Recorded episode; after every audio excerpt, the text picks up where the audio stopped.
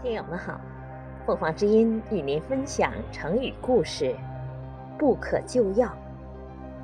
解释：药，治疗，字面的意思是病已经重到无法用药医治的程度，比喻已经到了无法挽救的地步。西周的厉王生活奢侈，骄奢淫逸，残酷的压迫和剥削人民。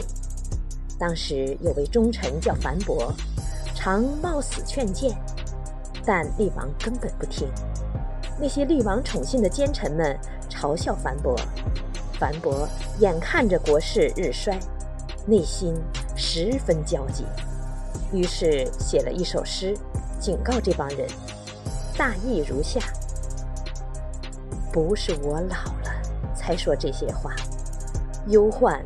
没到来时还可防止，假若忧患越积越多，就像燃旺了的火焰，就没法救了。